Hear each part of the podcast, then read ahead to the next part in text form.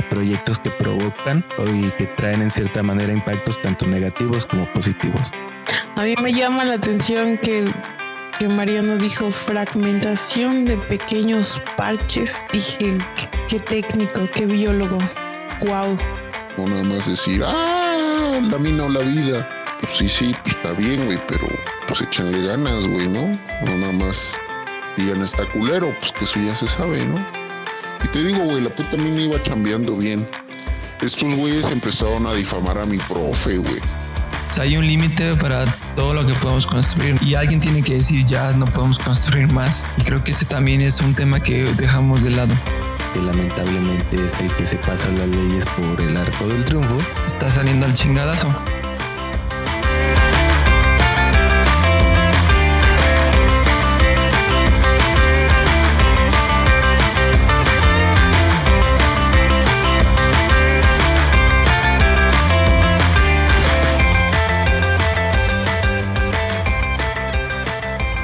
Amigos? Bienvenidos a otro episodio de su podcast favorito, Naturalmente Inexpertos. Gracias por escucharnos otra vez y hoy va a ser un poquito distinto porque eh, me toca hacer audiencia, me toca, más bien no sé nada del tema que ustedes ya están viendo ahí en el título.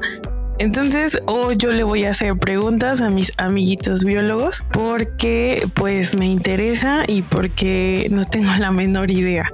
Hola chicos, ¿cómo están? Hola, hola, hola, bien, bien, bien, bien. Ya aquí estamos listos para entrar en un tema polémico y relevante en estos últimos meses con, bueno, lo que aquí nuestro amo y señor tituló como el ferrocarril prehispánico. Oh, ¿en serio ese va a ser el título? No, o sea, Sí lo puede tituló. cambiar. Cambiar. Nada más se me ocurrió así como para no decir nombres de proyectos. Pero pues sí podemos decir Tren Maya. fácil que ponerle tren Maya y ya. Pues sí. Pero es que no vamos a hablar nada más del Tren Maya, vamos a hablar de otras cosas. No. Vamos a hablar de otros proyectos de construcción. Proyectos. Hola Daniel, De- ¿cómo estás?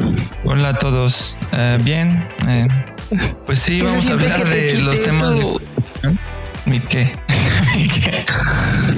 Te iba a decir que qué se siente que te quité tu lugar de, de jefe, De de presentador. el día de hoy. No me está saliendo muy bien. Ustedes siempre les, les sacan al parche y dicen, ay no, presenta tú. ¿Te da Entonces, frío por eso- o qué? A mí no me da frío nada. Yo no tengo miedo al como ustedes. Pero bueno, ya vamos a entrarle al tema, ¿no? Vamos a hablar de los proyectos de Eso me toca a mí, infraestructura. ¿Y por güey. qué? Ah, bueno, dilo. Bueno, pues el tema de hoy son los megaproyectos del gobierno de México, específicamente. Su máquina, así nomás la pedradota, la tirada, ¿eh? O sea, también queremos que nos censuren. No es específicamente de los megaproyectos del gobierno, es de los de los proyectos de infraestructura en general, privados o públicos. Simplemente del impacto que tienen, los impactos positivos, negativos Ah, va. de, de infraestructura. Bueno, el tema de hoy va a tratar un poco de algunos proyectos eh, asociados o que afectan al medio ambiente. Em, bueno, yo como audiencia eh, sé de algunos que son ahorita muy famosos en las noticias y en las redes sociales. Conozco tres, pero ya mis amigos van a ir em, desmenuzando la información y nos darán un poquito más de idea de qué es lo que se está haciendo en toda la República Mexicana o en algunas partes eh, que afecta eh, directamente al medio ambiente y pues eh, nos van a dar una perspectiva de conviene, no conviene, está bien, está mal, como qué postura tomar ante ellos. Pero eh, yo quiero hablar de tres o decir que solo conozco tres para que se vea que estudié. Sé del aeropuerto eh, em, internacional Felipe Ángeles, o no sé cómo se llama, el AIFA, pero el aeropuerto nuevo, que es el AIFA, ¿no? Eh, conozco también sobre el tren Maya. Esto de conozco es que sé que lo están haciendo y que han tenido algunos pedillos, unos pedillos a la hora de, de avanzar en ese proyecto. Y sé también de la este, refinería Dos Bocas, que también fue, son tres de los grandes proyectos que propuso el presidente que está ahorita en México. Y pues que ahí van dos que tres y también hay mucho debate, hay mucho famoso peleando al respecto, este, hay mucho de todo. Pero eso es quizá lo que yo sé y lo que la mayoría de nosotros sabemos. Em, pero a ver, Mariano o Dani, no sé quién quiera empezar. ¿Qué, ¿Qué debemos de saber, no? De qué proyectos hay, se están desarrollando ahorita, eh, de verdad sí tienen algún impacto en el medio ambiente. Em, ¿Qué saben ustedes sobre eso? Mariano, vas pues, voy. De entrada general, no, pues ya le voy yo. Estabas ahí fregando que querías que entrara. pues de entrada cal general. le calenté motores al Mariano. yo quiero. Y ya luego, luego, pues sí. Eh, pues sí, como bien comentabas, son ejemplos los que ahorita están, digamos que en auge o, o los que son más sonados, pero al final de cuentas a nivel local, es decir, en la misma ciudad donde tú estás, seguramente se está construyendo eh, alguna plaza comercial, se está eh, empleando, ampliando tal vez algún fraccionamiento y, tal vez no, no, son megaproyectos, pero que al final de cuentas son eh, proyectos que provocan y que traen en cierta manera impactos tanto negativos como positivos. De manera general, los positivos siempre es relacionado en cuanto a la economía, en cuanto a la conectividad entre lugares, en cuanto al flujo de eh, vías de comunicación para el flujo de comercio principalmente, ¿no? pero en la mayoría de los casos las cuestiones negativas generalmente van enfocadas al impacto que tienen sobre el ambiente. Contaminación de cualquier tipo, contaminación visual, contaminación auditiva, contaminación del aire, eh, incluso hasta también puede haber eh, lo que es la fragmentación de, los pequeños parches de vegetación que nos van quedando en México, eh, la degradación del hábitat y bueno, por mencionar entre otras cosas, ¿no? Y todo lo que puede conllevar a, eh, colateralmente con, con las especies de fauna y flora. A mí me llama la atención que que Mariano dijo fragmentación de pequeños parches. Dije, qué técnico, qué biólogo. wow. Sí. como dijo, aún los pequeñitos parches terminan todavía partiendo. Como, como dijo Mariano. No, a ver, ¿qué, ¿qué? Róbate el podcast, órale. No. Chingues, no, no, no. no. Bueno, como dijo Mariano, este, los proyectos de construcción eh, tienen su lado positivo y negativo, ¿no? Positivo generalmente pues es asociado a la, ahora sí que a la sociedad humana y negativo pues siempre va a ser del lado de lo ambiental. Todos los proyectos tienen un impacto siempre. No hay no hay proyecto que no tenga impacto ambiental y este creo que los impactos más fuertes, como dijo Mariano, es el de la fragmentación del hábitat, porque va a llegar a un punto en que no, no vamos a poder fragmentar más el área y vamos a colapsar totalmente el hábitat. Y eso va a hacer que colapsen los servicios ambientales y eso va a hacer que nos lleve la chingada a todos. ¿Y nos podrán explicar un poquito qué es eso de la fragmentación del hábitat? O sea, dimensionar qué tan grave es. La fragmentación del hábitat, pues es básicamente que tú tienes, haz de cuenta, un, una selva, o sea, imagínate una selva así de forma circular y tú vas a hacer una carretera así que pase en medio de la selva, ¿no? Un tren, vamos a decir, ¿no? Ahorita que está de moda. Entonces vas a quitar toda esa vegetación y vas a abrir este espacio, ¿no? ¿Y qué es lo que va a ocurrir? Que primero vas a quitar eh, vegetación y segundo que vas a separar en, en dos ese, este gran parche, ¿no? Entonces las especies que estaban de un lado no van a poder pasar al otro a lo mejor los servicios ambientales como el escurrimiento de agua se va a ver afectado por ese, esa infraestructura que construiste. A lo mejor va a haber menos filtración o cambiaste el cauce de un río. Entonces vas a provocar un cambio, ¿no? O sea, lo, bueno es que hay procedimientos que evitan todo eso, ¿no?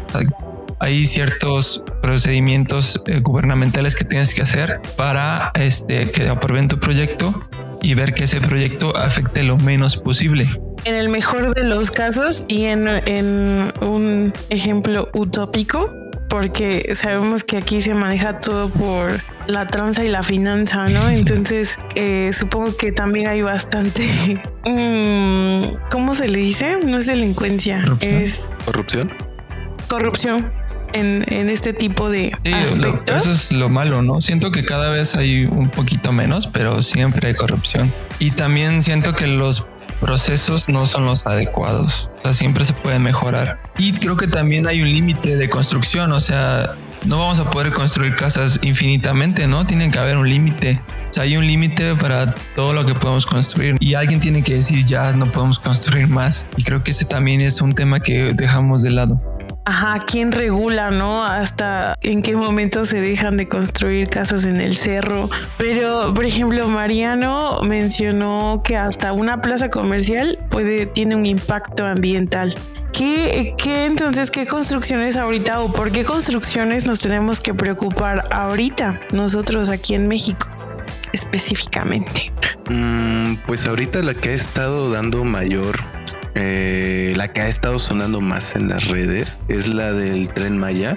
Y esto relacionado porque se supone que en México, México es uno de los países que tiene más leyes y que lamentablemente es el que se pasa las leyes por el arco del triunfo. Y se supone que hay cierta, como mencionaba Daniel, cierta legislación. Eh, pero ¿tienen datos acerca del tren Maya? Cuánto es de inversión, por dónde va a pasar, cuántos metros de vía van a hacer. Sí, yo sí tengo toda esa información.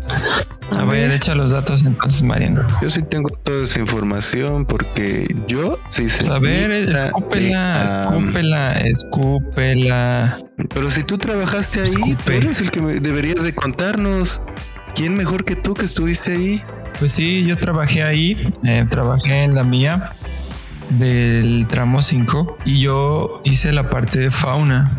Entonces yo les puedo comentar sobre, sobre el área de fauna, sobre vertebrados, eh, siendo específicos. Y este, les puedo decir cómo está el panorama para el tramo 5. Y les puedo platicar que... ¿El tramo 5 dónde está, amigo? El tramo 5 es el que va de Cancún a Tulum. Ah, ok. El tramo caro, ¿no? Sí, el tramo caro, ¿no? Porque ahí ya saben que ahí está la lana. Ahí está la lana. Este... Eso tiene que quedar perrón. ¿Y qué hacías tú? O sea, si dices que trabajabas eh, con fauna, ¿qué te pusieron a hacer? ¿Qué es lo que tenías que contar? ¿Qué es lo que tenías pues haz de cuenta que, en la mía lo que tienes que hacer es este pues, hacer como un muestreo y hacer como, como un inventario, ¿no? Como tienes que decirles, esto es lo que hay, estas son las abundancias, estas son los índices ecológicos, así en grandes rasgos. Y al final te vamos a decir en conjunto con toda la mía, tu proyecto tiene un impacto muy alto, tiene un impacto moderado, tiene un impacto leve.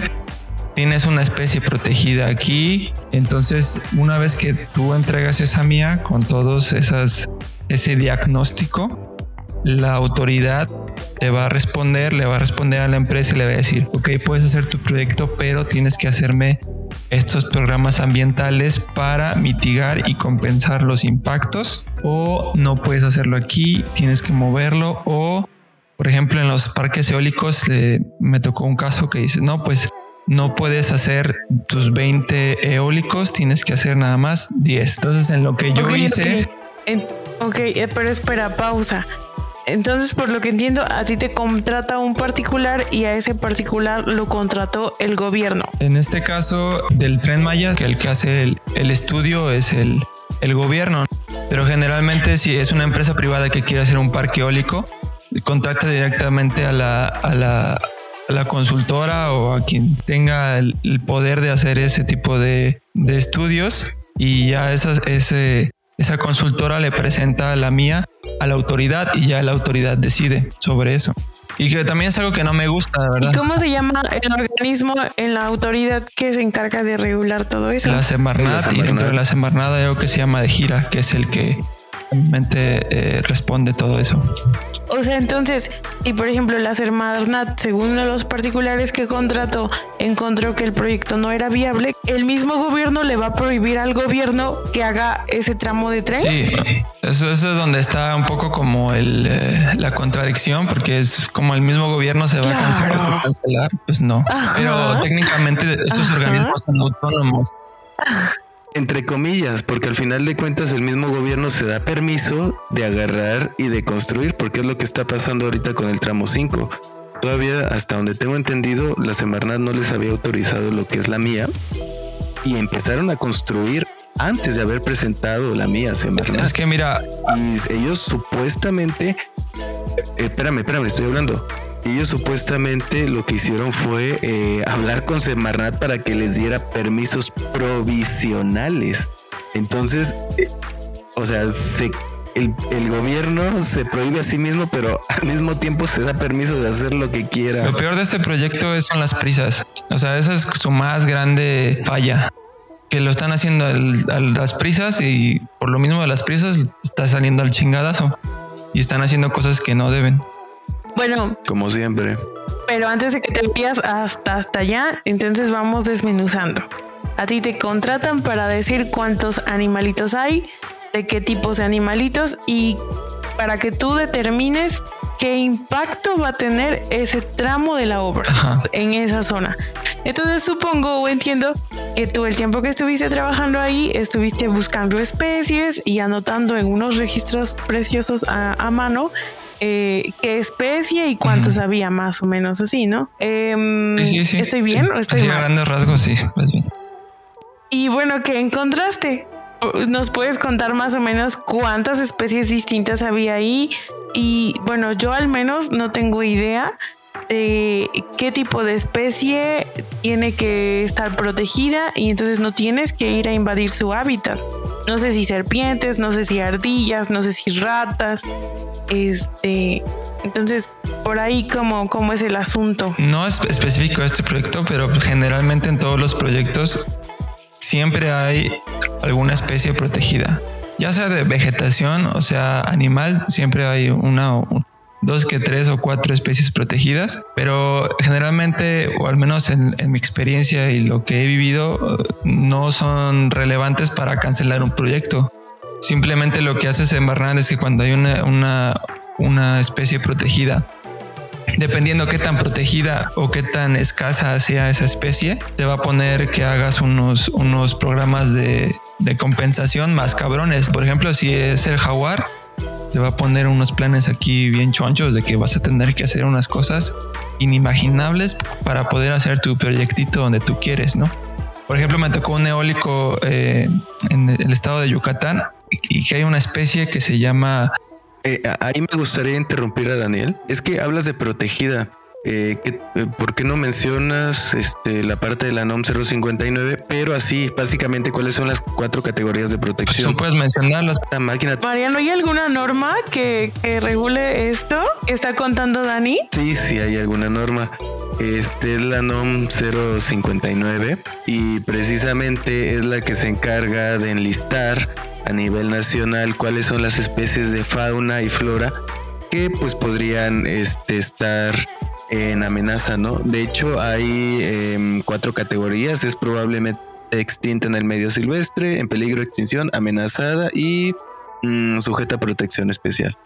Entonces, si digamos que en cualquier proyecto se encuentran alguna especie, digamos que eh, probable en, en, peligro de extinción, perdón, digo, ahí sí aplicarían medidas de mitigación mucho más fuertes y más drásticas, por así mencionarlo, que si se encontraran con alguna especie que esté sujeta a protección especial o amenazada, ¿no?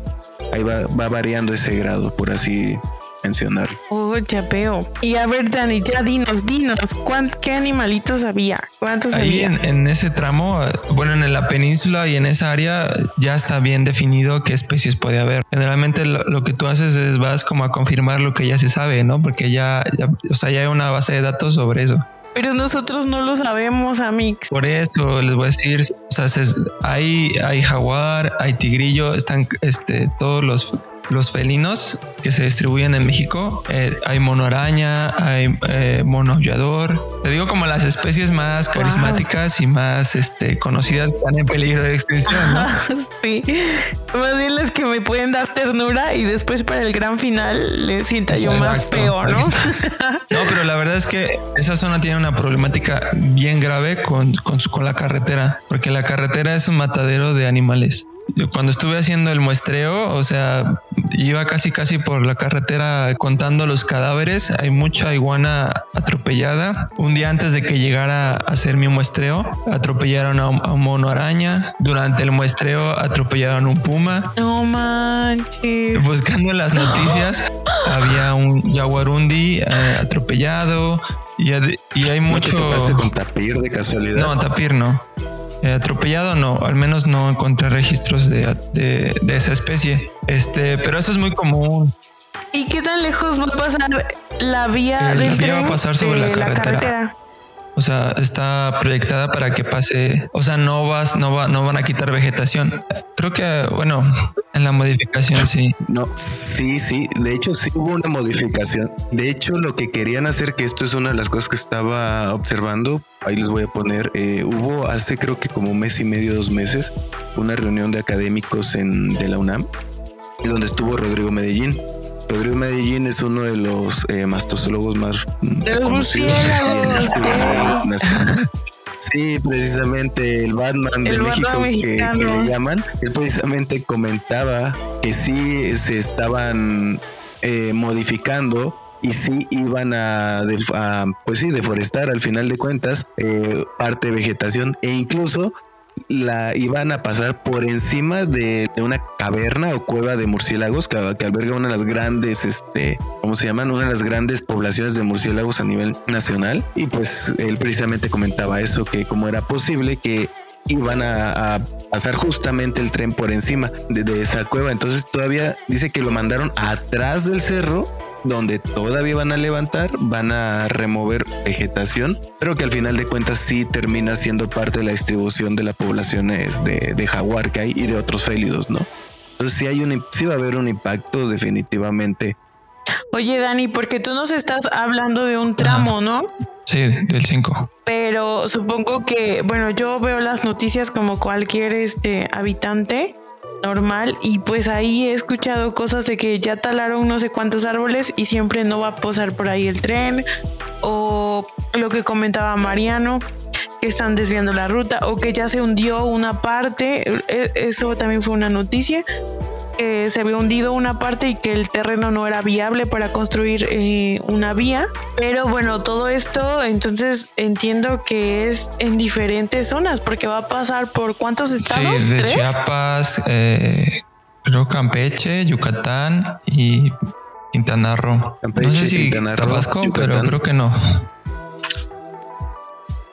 Y creo que Tabasco también son cinco estados. Es que creo que toca una ah, puntita de Tabasco. Pero, o sea, de lo que dijiste, toda, las, toda la península de Yucatán tiene, tiene el, mismo, el mismo suelo y ya, ya hay socavones. O sea, esa carretera que va de Cancún a Tulum ya tiene socavones. O sea, yo estuve, cuando estuve ahí había un socavón. ¿Por qué? Porque ya está, hay una estructura que es la carretera y que pasan carros día y noche, así un chingo de carros, un volumen bastante grande de carros. Y pues obviamente eso tiene su efecto a, a lo largo del tiempo, ¿no? Yo no, no podría decirte eh, si el suelo es apto o no, porque no soy geólogo o algo así. Eso ya es como tema de los ingenieros. En temas de fauna, te puedo decir que conviene más una estructura ferroviaria que una estructura carretera. ¿Conviene más?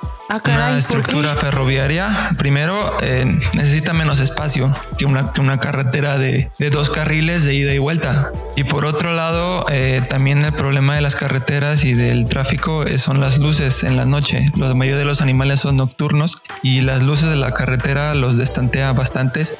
Por eso hay muchos atropellamientos. Los trenes no pasan tan seguido. O sea, no es, no es tan, un flujo tan constante como el de los carros. Entonces, eso también es un aliciente para los animales. Sí, de hecho, justamente eso que menciona Daniel, eh, dentro de las infraestructuras de comunicación, por decirlo así, las que menos bronca traen a la fauna en especial, son las ferroviarias. De hecho, una de las cosas que también es necesario mencionar es el efecto de barrera o la aislación de poblaciones. Eh, en las autopistas, generalmente vemos que a mitad de la autopista siempre hay una barrera, ¿no? De hecho, hace algún tiempo se veía por ahí, creo que era un gato, no recuerdo qué, gato silvestre, si era un jaguar o un ocelote, un puma, no recuerdo bien, intentando cruzar esa, pues esa barrera, ¿no? Para llegar al otro parche de vegetación. Aquí la ventaja de los trenes es pues, que al ser más reducida, eh, no hay mucho que atravesar y básicamente pues es muy corto, ¿no? No, no hay esa, eh, esa barrera física como tal que influya. Sin embargo, una de las cosas que hay que mencionar es que por lo que tengo entendido, creo que es un tren de vía rápida. Creo que están estipulando alrededor de 160 kilómetros por hora como velocidad máxima. Y hasta donde tengo entendido, cuando se construyen ese tipo de trenes, aún así se les pone una barrera alrededor de, de las vías. Entonces, no sé, Daniel, si a ti te tocó ver esa parte, porque al final de cuentas no es tan invasivo, pero si van a poner eso, sí podría hablarse tal vez empezar a reducir la movilidad y el intercambio de individuos este, medianos y pequeños entre los parches que vayan a... Sí, o sea, si hicieran el tren sin hacer nada, sí sería súper negativo, ¿no? Para, para la fragmentación que ya existe en el área. Pero la ventaja de este proyecto es que tiene proyectado pasos de fauna, bastantes pasos de fauna. No tantos como yo quisiera, y estos pasos de fauna los hizo aquí eh, tu, tu máster Ceballos. Eh, va a ser una ventaja para la zona porque la carretera no tiene pasos de fauna y por eso es un matadero de animales. Ok, ok. Entonces, a ver si estoy entendiendo.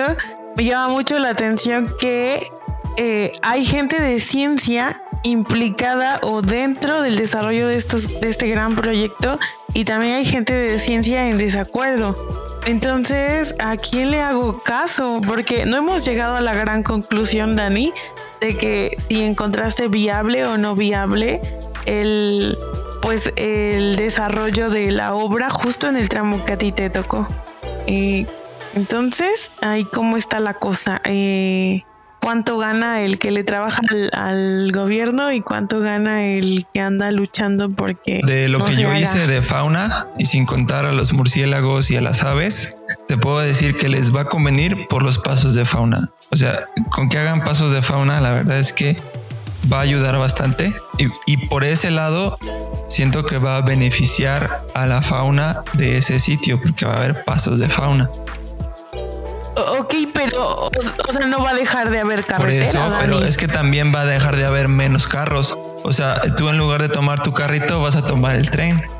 O sea, eso también va a disminuir la carga de la carretera.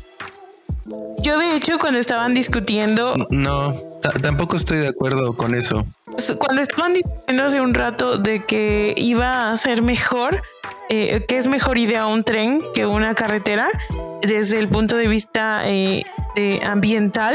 Sí, entiendo esa parte, pero creo que en social, o sea, no es mejor un tren. O sea, porque a la gente le gusta moverse en sus autos particulares a su velocidad, a su ritmo, a su tiempo y pues mm, no optarían por un tren. Yo de hecho, entonces ahora no, no lo entiendo muy bien. Creía que el tren era más turístico que, que de movilidad em, como tal de personas. ¿Cuál es el, objetivo del, del, tren? Pero antes, María no tiene una pregunta antes de que me respondan eso. Un comentario.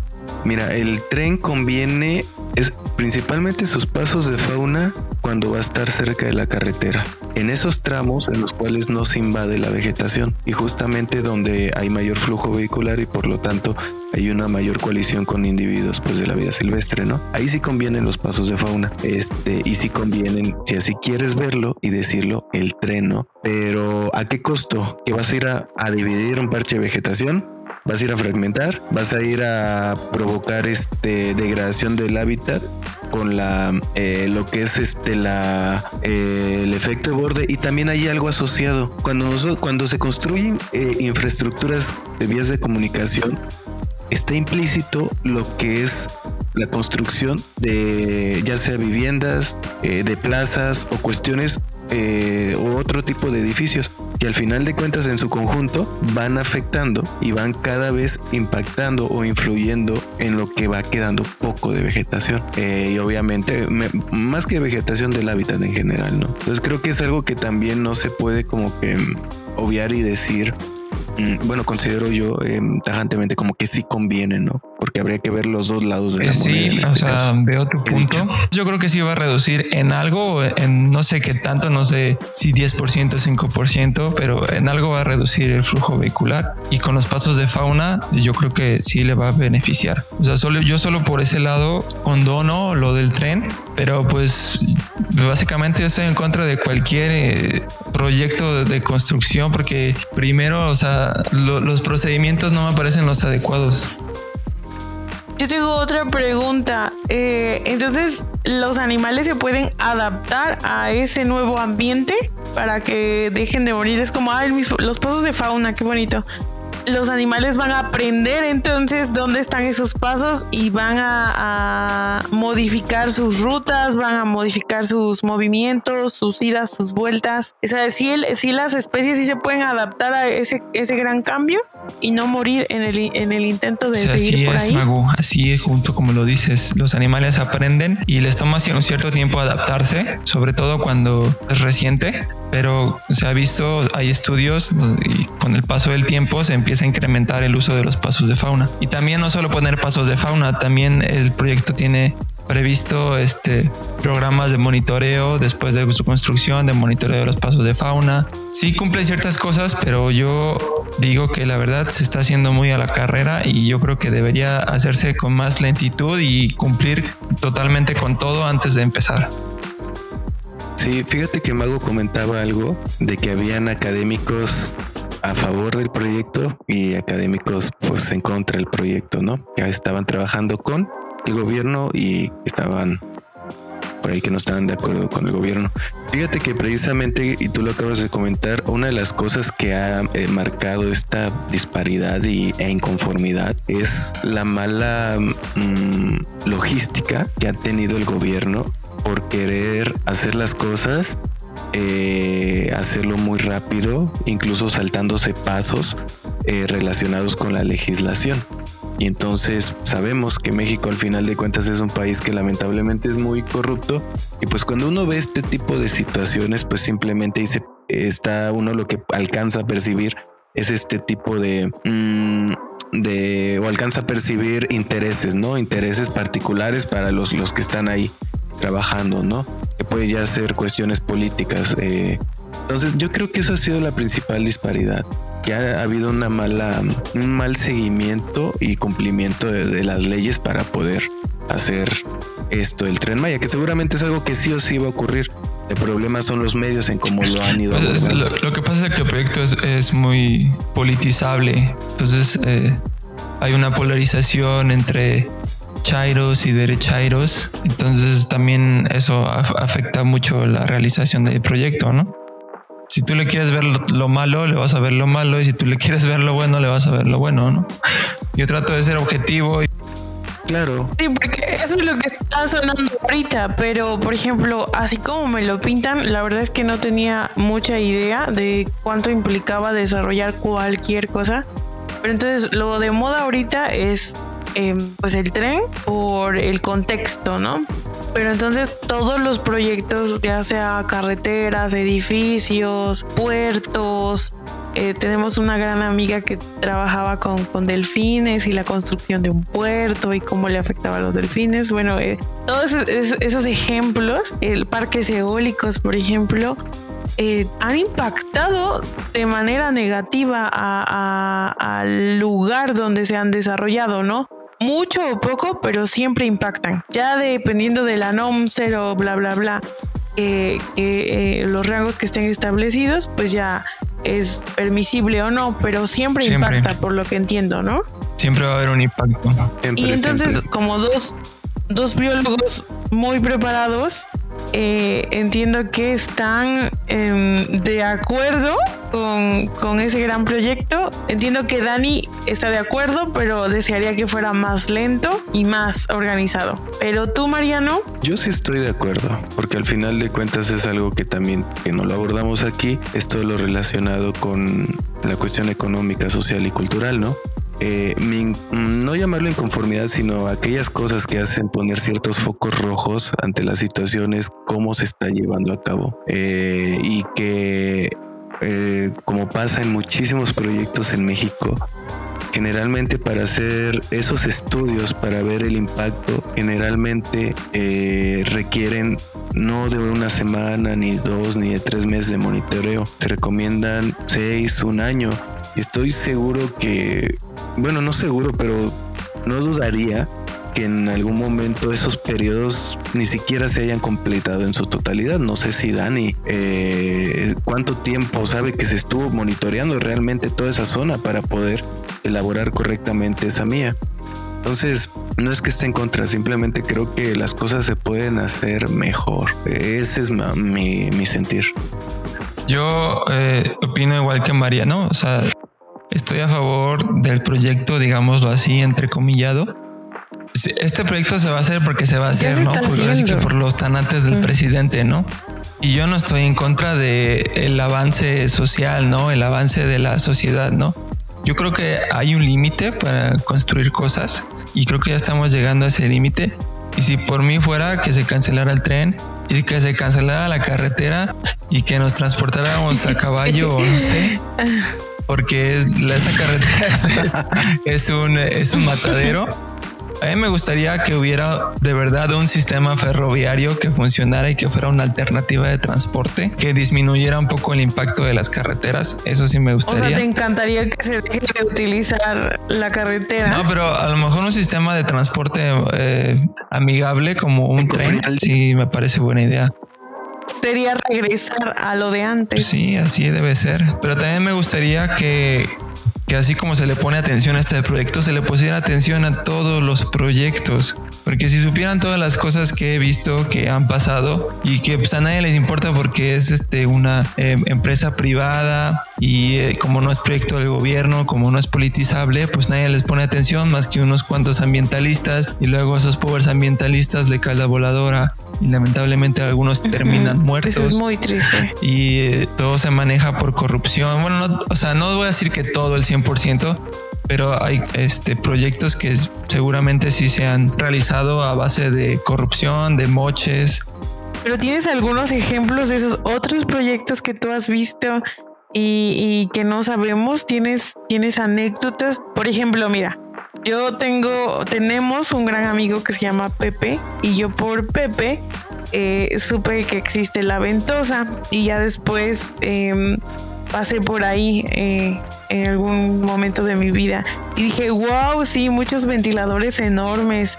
Qué impresionante porque es enorme, ¿no? La cantidad de, de pues de terreno que se ocupa con esos em, ¿Cómo se les llama? No son ventiladores, son ah, generadores eólicos. Aerogeneradores. Aerogeneradores también le dicen. Reguiletes. reguiletes. nunca los había visto y hasta me tomé la gran foto. Pero en las anécdotas de Pepe, él también estaba trabajando, eh, pues prácticamente contando aves muertas cerca de cada uno de esos ventiladores. Y mi pregunta fue la misma que para ti, ¿no? ¿Y, cuántos em, encuentras muchos? Y pues sí, sí son muchos, ¿no? Y van siendo menos porque pues ya esa madre ya tenía un chingo de tiempo y pues básicamente es obvio, ¿no? Me impresionó, me impresionó bastante porque yo como ser humano normal sin pensar en la fauna y la flora, este, pues digo, ay, se ve bien padre y energía limpia, wow, este, todo lo que se está ahorrando de agua, ¿no? Y, y todo, o sea, yo me imagino el mejor de los escenarios, como la mejor de las opciones. Pero se me olvidan ciertos aspectos como que, por ejemplo, toda esa zona estaba pelona, no había ni un árbol. O sea, porque, y era una extensión bastante amplia y también que había una localidad muy cercana a la Ventosa, es donde nuestro amigo Pepe me, comentaba que iba a comprar sus víveres y pues que estaba bien feo, ¿no? Porque precisamente de algún modo esos, esos ventiladores enormes pues ya afectan también un poco a la población está ahí cerca, a las personas que tienen su terrenito ahí cerca sus sembradíos, este, miles, bueno, más cosas, ¿no? Que no tengo en, justo en este momento.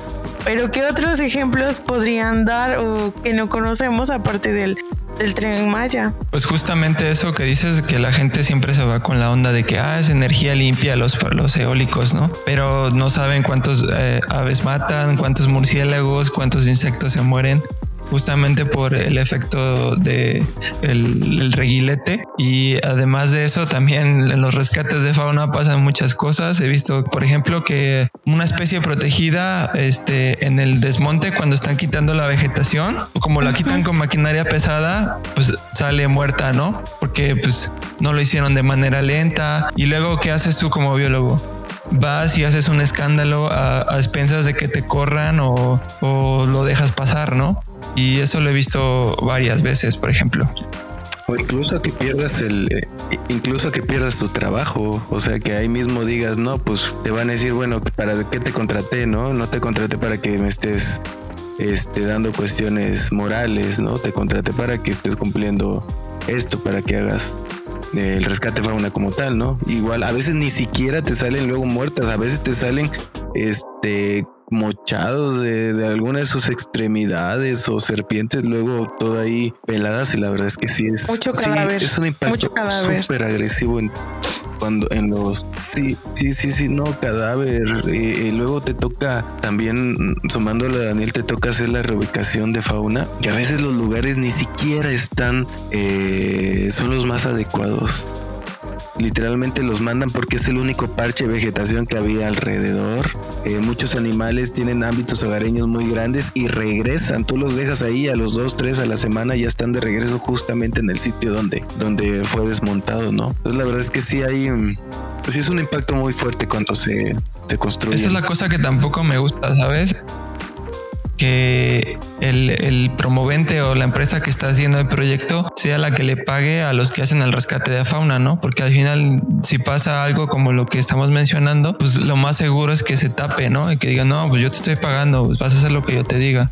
Igual con los procedimientos de las mías y los ETJs para antes de hacer el proyecto. Si yo te contrato a ti, Mariano, y yo voy a hacer aquí un parque eólico, por ejemplo, y, me dices, no, pues hay tantas especies y eso, también se, se presta a que yo te diga, no, pero pues ponle que no hay tantas especies, ¿no? O ponle que hay menos, o ponle, no sé. Y eso también puede pasar. ¿Y quién va a hacer un pancho Sí, justamente eso que dices, Daniel, justamente eso que dices es súper común que, luego te digan, incluso no hay, así literalmente a veces hasta te, comentan, no hay ningún, este, ponle que no hay eh, ninguna especie este, registrada en la en, bajo alguna categoría de protección. literal llegan a eso con tal de que, con tal de que apruebe el proyecto, con tal de que este, le sigan pagando a la, a la empresa que está haciendo todo el monitoreo ambiental, o sea, la verdad es que francamente es una de las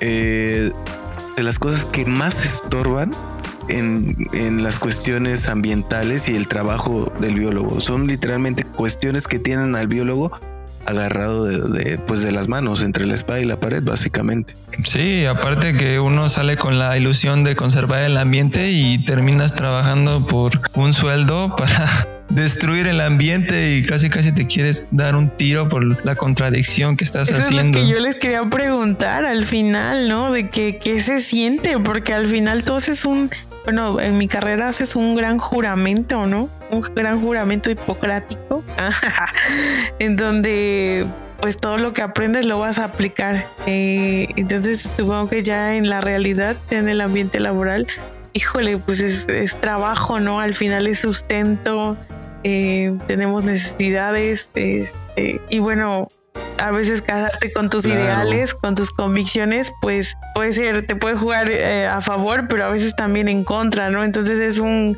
perder, ganar, un, un balance ahí moral bastante complicado para ustedes, supongo, por, por pues la carrera y por la convicción con la que salen, porque apuesto que hay a mucha gente a la que le vale gorro y firma y sí, yo tengo el título de biólogo, yo tengo el título de esto, de geólogo y todos los ejemplos de la gama de especialistas que debe de haber para desarrollar proyectos de este tipo y pues les vale gorro, ¿no? O sea, porque el dinero, ¿no? El, los intereses de por medio. Entonces, creo que sí es algo bastante complicado mi pregunta inicial era qué otros ejemplos había, pero bueno, se desvió mucho.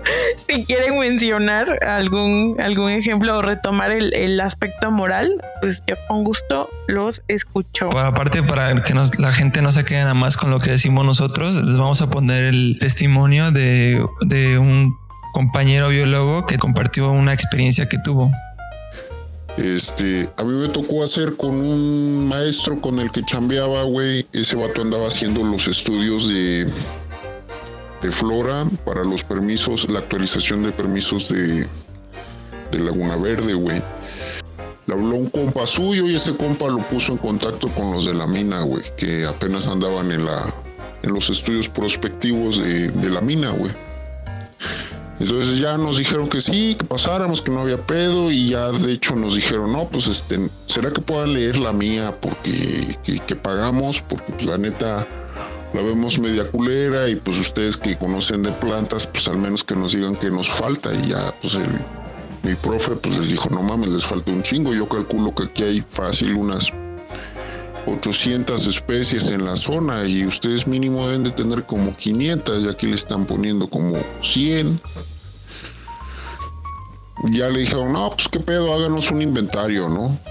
Pues estaba chido porque íbamos a dobletear actividades, bueno, sueldos por una actividad que nos servía para dos, para dos proyectos, güey, en la misma zona.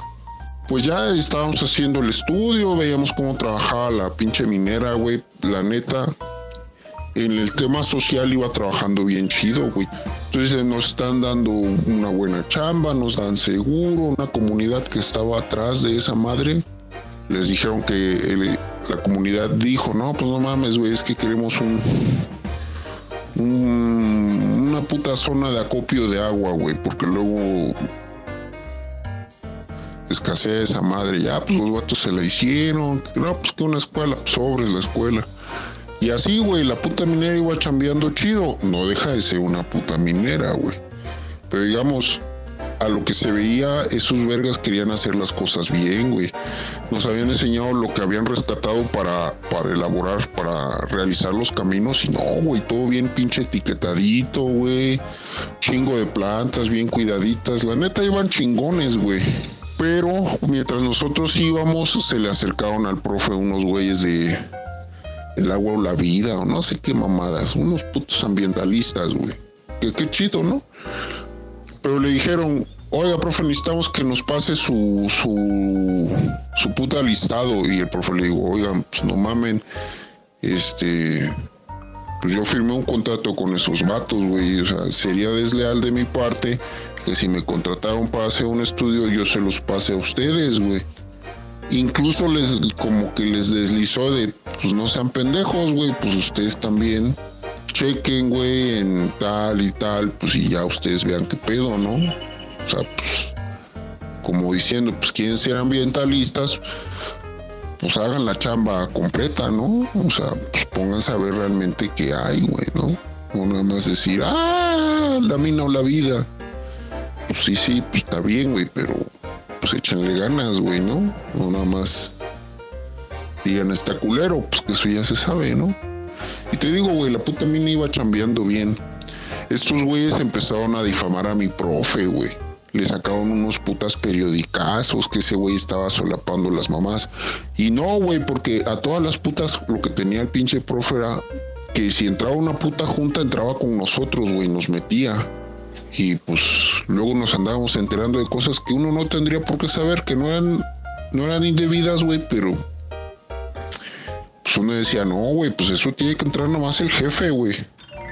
Y pues sí se veía que esos vergas sí querían hacer las pinches cosas lo mejor posible, pues precisamente para no tener pedos ni con la gente, ni con los ambientalistas, ni con nadie, güey. Bueno, ok, le vamos a romper su madre a este. Este puta cerrote va a quedar como un hoyo, pero el maestro los convenció, güey, de comprar otros putas cerros donde ya tenían visto que no había oro y que estaba igual de chido, güey, y que unas partes sí estaban culeras y que se prestaban para reubicar buena parte o la mayoría de lo que habían sacado de rescate, que era un vergazo totote, güey, eran como cuatro putas hectáreas de rescate, güey, todo etiquetado con coordenadas y chingón, güey. Te digo porque lo vi pues empezaron a tirar periodicazos, güey, difamación, difamaron a mi profe, güey, este, hasta yo salí tal vez en alguna de las fotos, güey. No, puras a tirar mierda, güey, los putos ambientalistas, güey, diciendo mentiras, güey, que no había necesidad. Pues de volada unos putas maleantillos ahí que les, que les dijeron, no, pues este, si tienes pedos, tú dime y que la chingada. Y un puta politiquillo de ese Marnat que se les acercó diciendo, no, no manches, ustedes están gastando dinero a lo pendejo. Esta madre se resuelve dando una puta mochada. Entonces, pues, ¿qué crees que hicieron estos vergas, güey? Pues de entrada salieron con los putas mafiosillos, pues para que brindarles una cierta seguridad. Y con el otro puta mafioso de la Semarnat para que les autorizaran ese pedo, güey. Y bueno, si era, si era un peligro esa madre, güey, porque tenían una, iban a tener una puta presa con cianuro, güey. Bueno, parte del proceso de la extracción del oro tenía que ver con una zona donde le aventaban agüita con cianuro y o no sé qué verga, güey. Entonces lo que decían, hay un puta riesgote ambiental ahí, güey. Y sí, pero pues podían haber hecho las cosas bien, güey. Es que también, puta México, si algo está mal, si pues, hay un peligro, nos ponemos bien putas necios en que no se haga, en vez de decir, bueno, ¿cómo vemos para que se haga bien, güey? Pues lo terminan haciendo mal. Ese audio que acabamos de escuchar también nos, nos plantea otro punto de vista, ¿no? Del lado de los ambientalistas que también pueden entorpecer empresas que hacen las cosas bien. Porque no nada más las malas son las empresas, ¿no? También pueden haber grupos ambientalistas que nada más buscan como sangrar a las empresas que están haciendo las cosas bien. No sé qué piensen ustedes, pero yo creo que lo más importante es la vigilancia de las personas, que así como estamos clavados con el tren Maya, nos clavemos con los proyectos que pasan en nuestra comunidad. Sí, que no te hace ambientalista, o sea, no, un ambientalista no nos vayamos con la finta de que es una persona preparada, puede ser una persona de la sociedad en general que de repente decide defender una causa, pero quizá no tiene las bases necesarias para este que, su juicio sea el, apropiado, ¿no? Que tenga vaya la razón. Porque a lo mejor yo puedo ponerme la camiseta y decir, oigan, no usen popotes, ¿no? Por ejemplo, pero quizá no tengo toda la razón porque yo no estoy preparada. Ahorita ustedes me acaban de dar una cátedra de un montón de cosas de las que yo no tenía idea, ¿no? Y que puedo fijar una, una postura, pero a lo mejor pues no, no he investigado o no tengo las bases necesarias para fijar una postura en contra o a favor. Y entonces también hay, hay eh, un, un, chico en Facebook o en las redes sociales que es, muy famoso porque según defiende animales, pero actúa. No, no recuerdo cómo se llama, pero otra vez Pepe, porque es mi, mi único, uno de mis amigos biólogos que comparte muchos memes, por cierto. Este lo odia y solo y me entero de que ese güey existe porque Pepe comparte y comparte de que es una basura y de que es un mentiroso pero es muy famoso porque la mayoría le creemos que es ambientalista y que defiende a los animales. No sé quién sea, no recuerdo su nombre. Todos los biólogos odiamos a ese cejón. Ya con esa ah, característica no lo sé, pero el nombre, bueno, que se quede así. Entonces que se quede así. Pero es un ejemplo de cómo los, ahora sí le puedo decir, pseudoambientalistas hacen mal el trabajo y entonces generan confusión en la sociedad. Al final ¿Parece si ya cerramos? Entonces. Sí, yo creo que ya es Yo quiero decir algo. Sí. Derivado de que estuvimos hablando la mayor parte del rato eh, de, la, de la charla del tren Maya y pues las conclusiones de ustedes fueron que estaban de acuerdo. Pues a mí me gustaría leer en los comentarios a más biólogos, en los comentarios de las grandes redes sociales, este, pues otras perspectivas y otros argumentos quizá de biólogos o más em, que también a lo mejor a ustedes les sirvan, ¿no? O sea, es la parte que ustedes saben de la historia, pero supongo que hay muchísimo más que ir descubriendo y que al final pues va a ayudarnos a fijar una postura, que al final pues es, esa cosa ya se está construyendo y al final pues volvemos al tema de corrupción, de empresas particulares, del gobierno, de... y lo mismo de siempre. profesionistas con pues una moral distraída en ese aspecto, por los que las cosas no se hacen como se deberían de hacer, ¿no? Eso era mi, ese era mi comentario. Pero acomódalo donde quieras, en tu cola. Bueno amigos, y entonces em, para ya terminar esta gran charla, eh, ¿qué concluyen del tema? ¿Qué me pueden decir? ¿Qué quieren que las demás personas escuchen del impacto ambiental de todas las las grandes obras, no solo el tren Maya, de todo lo que se está haciendo cerca o lejos de, donde vivimos, por ejemplo. Pues creo que es como, como sociedad, em, no estamos enajenados a esos proyectos. De hecho, es bueno estar informado qué se está haciendo, cómo lo están haciendo. Eh, hoy por hoy existe el, Instituto de Transparencia de la Información. Digo, no recuerdo exactamente sus siglas ni si, así se llame correctamente, ¿no? Pero bueno, la idea es esa. Entonces, eh, es información que podemos solicitar y que por ley podemos obtener. Y, creo que eso nos ayuda a estar informados, a precisamente ver si están haciendo bien las cosas, eh, a no caer precisamente con lo que mencionaba, ¿no? A ser pseudoambientalistas, sino más bien ver las cosas objetivamente, ver qué conviene. Y también eh, creo que ser más conscientes y justamente lo que platicamos en el primer episodio, de qué manera nosotros podemos ir contribuyendo a, las mejores prácticas. Al final de cuentas, darnos nuestro granito de arena, tal vez no como profesionistas que puedan estar trabajando directamente en proyectos de este tipo, pero sí al menos, no sé, me imagino ir difundiendo información que sea verídica, este, al menos estar enterados de qué es lo que se está haciendo en nuestra ciudad y si podemos apoyar en algo, pues adelante. Por ejemplo, aquí en Jalapa eh, creo que la semana pasada, hace dos semanas, estuvo trabajando en, eh, estuvieron por ahí mm, algunos colegas tratando de parar la, algunas actividades que estaban construyendo cerca de allá, eh, casi, casi afuera de la ciudad. Y bueno, al final de cuentas, el apoyo de la sociedad terminó parando esas actividades al grado que se, se